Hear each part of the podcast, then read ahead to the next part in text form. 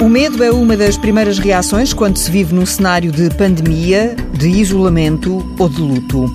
Muito já se escreveu e disse sobre a atrofia do medo, que pode paralisar ou fazer disparar o instinto de sobrevivência. Podemos falar em pandemia do medo e num par de aprendizagens aqui evidenciadas pelo psicólogo Vítor Franco. Uma é talvez que os nossos medos são mais determinantes para os nossos comportamentos, decisões e até mesmo para as decisões políticas do que os contributos da ciência e da tecnologia. Embora seja da ciência que nós esperamos a cura, que nós esperamos a solução. É na ciência que nós depositamos fé e uh, esperamos que ela esclareça o futuro. Embora, claro, ela não tenha solução para tudo, nós alimentamos a ilusão de que alguém vai tratar, alguém vai ter de resolver, alguém tem a obrigação de resolver. Ora, um, um destes medos, talvez o mais importante, refere-se à ameaça da ideia de morte.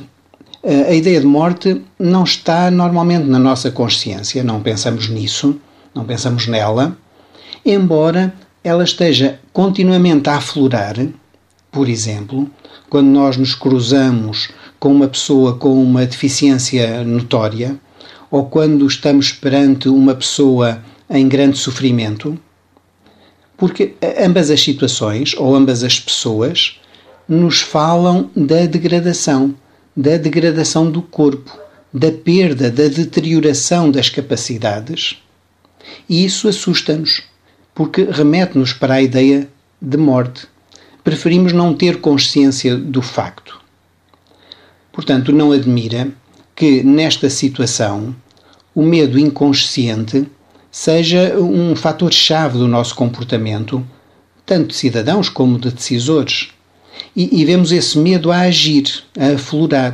Por exemplo, vimos na corrida inicial à comida o medo relativo à sobrevivência, na corrida ao papel higiênico, não é?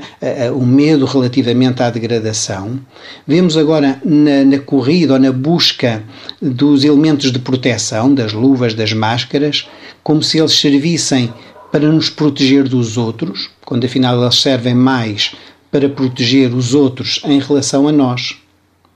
No entanto, esta consciência da morte é uma forma de sabermos que estamos vivos. É? A consciência da nossa fragilidade, das nossas limitações, pode ajudar-nos a dar sentido ao que fazemos e às nossas escolhas.